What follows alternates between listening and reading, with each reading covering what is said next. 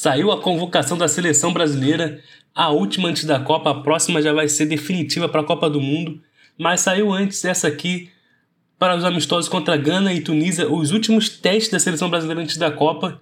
Tiveram algumas coisas meio estranhas aí, mas vamos ver posição por posição, começando pelos goleiros, padrão Alisson, Ederson e o Everton. Alisson fez umas fez umas cagadinhas aí no último jogo contra o Napoli do Liverpool, mas é um goleiro muito seguro. Um, tem algumas pessoas que duvidam dele por ele não ter tantos milagres assim na carreira, mas eu creio que assim, milagre, o que seria o milagre do goleiro? Porque ele pega muito.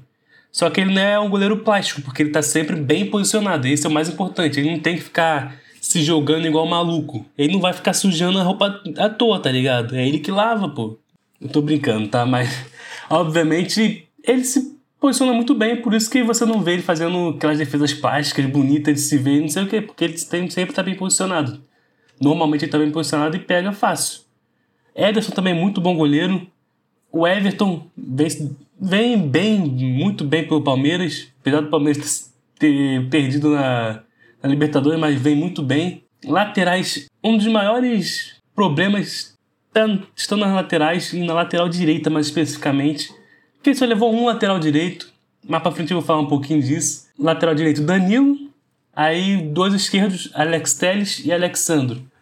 E para fazer a lateral direita, caso precise, ele chamou os zagueiros que já jogaram nessa posição, que foram Éder Militão e Ibanez. Você pensar, pô, é interessante, você não tem muito lateral direito que dê para confiar. Um dos principais seria o Emerson Royal. Bom, eu não consigo confiar muito no Emerson Royal, é um cara muito instável.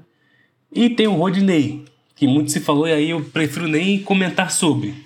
Porque, primeiro, é um cara muito instável, ele tá jogando bem agora e é um cara muito ofensivo, que seria uma das principais questões que o Tite não quer um lateral ofensivo. Por isso que ele não leva esses caras. Porém, cara, são 26 nomes. Custa levar um lateral direito, velho. São 26 nomes. São 26 jogadores. Você, não, você vai ter que, ter que improvisar na seleção brasileira com 26 nomes. É isso que o Tite falou, basicamente. Ah, ele falou que não é improvisar porque o Militão e o já fizeram. O próprio, o próprio Fabinho é, também já jogou de lateral e, cara, é improvisar. Quanto tempo que eles não jogam de lateral? O Éder Militão já fez muito, já fez no Real Madrid, bastante tempo atrás, mas não é dele.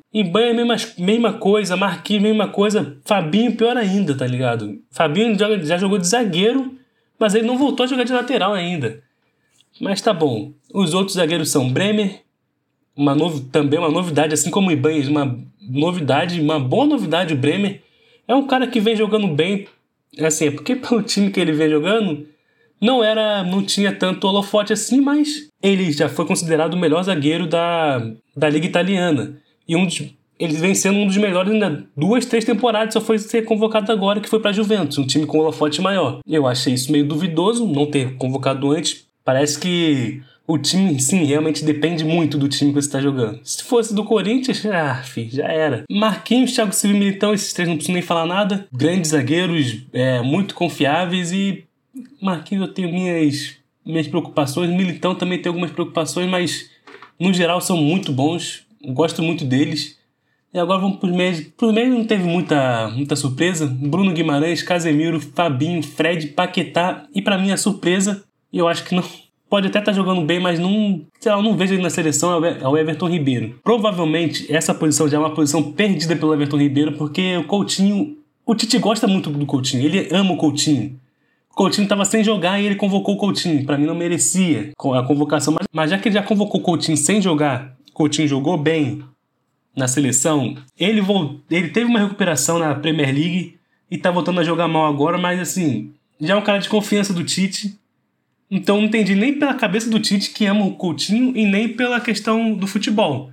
Porque eu acho que nenhum dos dois deveriam ir se fosse puramente futebol. Poderiam ter outros jogadores para fazer essa função. E assim, eu acho que eu estou me prolongando muito nessa função, é que provavelmente eles não seriam titulares. Coutinho Everton Ribeiro não serão titulares e talvez nem o banco imediato ali para essa pra posição. Normalmente quem joga ali no, naquele meio de campo é o Neymar, ou agora como ele tá fazendo o Neymar joga mais na frente, aí fica o Paquetá. Tem muitas, tem algumas soluções ali que, assim, não seriam Everton Ribeiro e Coutinho titular, então já perdi tempo demais nessa posição que não precisava, tá ligado? E atacante, obviamente, merecidamente, o Pedro tá. Quando o Pedro começou a jogar bem com o Dorival, eu pensei, pô, beleza, tá jogando bem, mas não deve ir, porque o Tite tem essa de de quem já está no grupo, quem já fez parte do grupo. E o Pedro tinha ido, sei lá, uma ou duas vezes na, pra seleção, mas assim, ele não jogou bem um tempinho. Ele vem jogando muito bem, assim, já faz bastante tempo agora, artilheiro e tudo mais. Então ele realmente ele se convocou, ele falou: Eu tenho que estar ali. E merecidamente, merece mesmo. Ele tem que estar. O Pedro vem fazendo gol atrás de gol. Até porque o merecimento, sim, mas a seleção brasileira não tem um jogador como ele. Um cara alto, habilidoso, fazedor de gol, assim, com o tamanho dele, tá, sabe? Ele é um cara que pode mudar o jeito de jogar da seleção brasileira. E tem jogos que vão ser necessários esse, esse tipo de jogador, porque você viu o ataque do Brasil, são jogadores rápidos, habilidosos, muito bons, gênios da bola, mas que são baixos, são fracos é, e não conseguem jogar no corpo muito bem.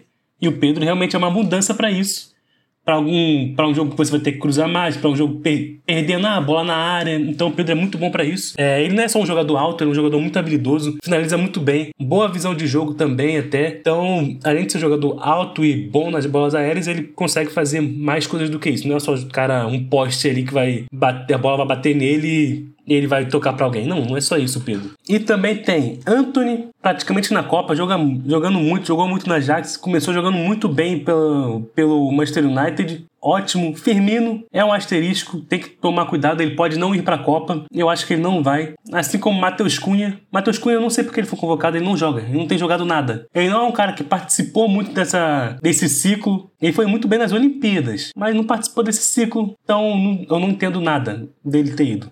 Firmino eu entendo, acho que ele não vai para a Copa, mas eu, acho, mas eu entendo ele ter ido, porque é um jogador muito bom, um jogador que voltou a jogar e sempre joga muito bem. Neymar, se falar mais nada, tá com vontade. Esse ano ele parece estar tá com vontade de jogar futebol. Dos outros anos, às vezes, parecia que ele tava mole, que ele não queria jogar. 2018 ali, ele queria jogar, mas não tava muito bem. Agora ele parece que quer jogar. Agora ele vai jogar, ele tá se mostrando muito adulto, ou adulto nem agora. Rafinha, Rafinha, cara, tenho pena do Rafinha que ele mudou para ir pro, pro Barcelona para ter um futebol melhor, para conseguir jogar mais, aparecer mais num time grande. E o Dembélé, que não tava jogando nada, começou a jogar bem, começou a jogar pra cacete. E aí aumenta a briga do Rafinha. Rafinha tem que se desdobrar para conseguir ir pra Copa, porque vai dar problema para ele se ele não começar a jogar bem. Hein? Quando ele entra, ele entra bem, mas esse é o problema. Ele não tem entrado todos os jogos. E, é, e para essa posição, tem muito jogador que entra toda hora e que faz sempre a diferença. Ele vai ter que realmente se desdobrar para conseguir essa vaga garantida na Copa, que eu, eu acho que ele é um dos únicos que não tá garantido ainda. Richarlison, cara, Richarlison vai pra Copa. Ele Cara, ele é muito bom ver ele jogando porque ele mostra vontade de, de jogar futebol. Ele, cara, que expõe essa vontade dele de jogar futebol, de ir pra seleção.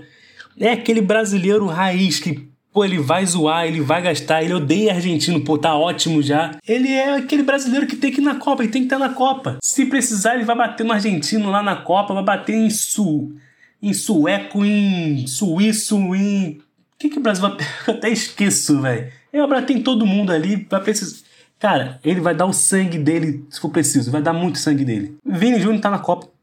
Cara, não tem o que falar. Vini Júnior, pra mim, Vini Júnior e Neymar são dois jogadores que, assim, vão ajudar demais a seleção brasileira. Vini Júnior, pô, não tem que falar do cara, tá jogando muito pelo Real Madrid. Gol de título da Champions League, é um cara muito tem sido bem decisivo no, pelo Real Madrid pelo Real Madrid, que tem Benzema, Modric, Kroos, ele tem sido um dos principais jogadores, um cara muito decisivo, um cara muito importante, assim como Rodrigo. Eu acho que essa briga, Rodrigo e Rafinha, vai ser muito boa. Não sei se os dois vão, eu gostaria que sim, mas o negócio é ter a posição ali e tal. Se ele, cara, ele chamou muito atacante, foram nove atacantes, então tem espaço para chamar os dois, como ele chamou agora. Porém, ainda faltou o Jesus. Em contraponto, para mim o Cunha não vai. Firmino pode, mas o Cunha tem quase certeza que não vai, no menos não tá jogando para isso. E o Rodrigo, cara, ele tem sido muito decisivo. Se o Vinícius não tem sido decisivo, tem. Mas o Rodrigo, ele tem salvado de fato o Real Madrid. Ele salvou na temporada passada na Champions League. E é, um, é bom ter um jogador, mesmo que jovem, com essa mentalidade de vencer, de vencedor, de não desistir nunca. Que, pô, mesmo no banco ele entra e muda o jogo, faz o gol decisivo. É bom ter esses jogadores com essas mentalidades vencedoras, tá ligado? Que não vão desistir da partida nunca. Para mim, o Rodrigo tem que estar na Copa, ele foi convocado, ele vem sendo convocado e Pô, tem que estar na Copa Rodrigo e jogadores. Agora, jogadores que, pra, que eu senti falta. São três que eu mais senti falta. E os três são do Arsenal. E aí vem outra questão: será que o Arsenal bloqueou esses jogadores de serem convocados? Não deixaram eles irem para essa, pra essa, pra esses amistosos? Porque se isso aconteceu, isso foi bem ruim pelo Arsenal. E foi uma. Cara, eu, sinceramente, foi muito triste. É muito triste se o Arsenal, se o Arsenal fez isso. Porque Gabriel Magalhães, eu falei, Todos os zagueiros ali eu gostei. O Ibanez é o que eu menos conheço, mas tem jogado bem pelo, pela Roma e pelo como o Titi falou, vai mais também pela, pela possibilidade de jogar de lateral direito, que já para mim já é ridículo o Brasil ter que com 26 jogadores improvisar na Copa do Mundo, mas tá bom, se eu não vou falar mais disso. Então tem o Gabriel Magalhães, poderia ter ido, vem jogando muito pelo Arsenal. O Arsenal tá em uma fase iluminada. Tem o Gabriel Martinelli, também pelo Arsenal, jogando demais, joga muito. E o principal deles, o Jesus, o Gabriel Jesus. O Gabriel Jesus tem jogado um absurdo. É gol, é assistência, é vontade. Ele mesmo falou que voltou a confiar em si mesmo como um 9. Ele não vinha mais se sentindo como um centroavante mesmo, como um 9. Um dos maiores problemas do Brasil nesse, nesse ciclo foi ter um 9. Aquele 9 real, aquele 9 ideal que se, poderia ter sido o Pedro antes, mas ele não jogava pelo Flamengo. Ele simplesmente não, não, jogava pelo Flamengo. O romântico Paulo Souza não colocava ele. Então, não só o Paulo Souza, mas outros técnicos também preferiram deixar o Gabigol sozinho e o Pedro no banco. O que para mim sempre foi um erro e agora podemos ver que realmente o Pedro faz muita diferença. Se o Pedro tivesse jogando há mais tempo, bem há mais tempo, provavelmente ele seria o titular da Copa do Mundo. Como não estava, como não estava, ele tentou Firmino, não conseguiu direito. Tentou Matheus Cunha, não conseguiu direito. Tentou até o Jesus já, que não foi tão bem pro Copa de 18. Porque o Jesus sempre foi muito. Jesus sempre teve que voltar muito, sempre teve que brigar muito lá atrás e ficava pecando lá na frente por isso. Porque, pô, não dá para você estar nos dois lá na zaga, ajudando lá no meio de campo e fazer gol. É muito complicado fazer isso. Agora ele voltou a ser aquele nove artilheiro que ajuda o time, então ele pode ser muito importante para a seleção como 9 mesmo agora. Hein? Tudo bem, o Neymar tem jogado ali, mas Jesus pode poderia pegar uma vaga, mas não foi convocado, então realmente quero ver como vai ficar na Copa do Mundo. É isso, essa foi a seleção do, essa foi a convocação do Tite, para mim uma das mais diferentes que ele já fez e pô, logo perto da Copa do Mundo ele vai querer mudar bastante assim, é complicado, mas tem que testar jogador. Para mim Jesus tinha que ter ido, não sei se foi o Arsenal que impediu, mas é isso aí. Espero que vocês tenham gostado do episódio. Brasil tem que ter um lateral direito, outro. Por favor, Tite, faz isso aí. São 26 nomes. E até a próxima.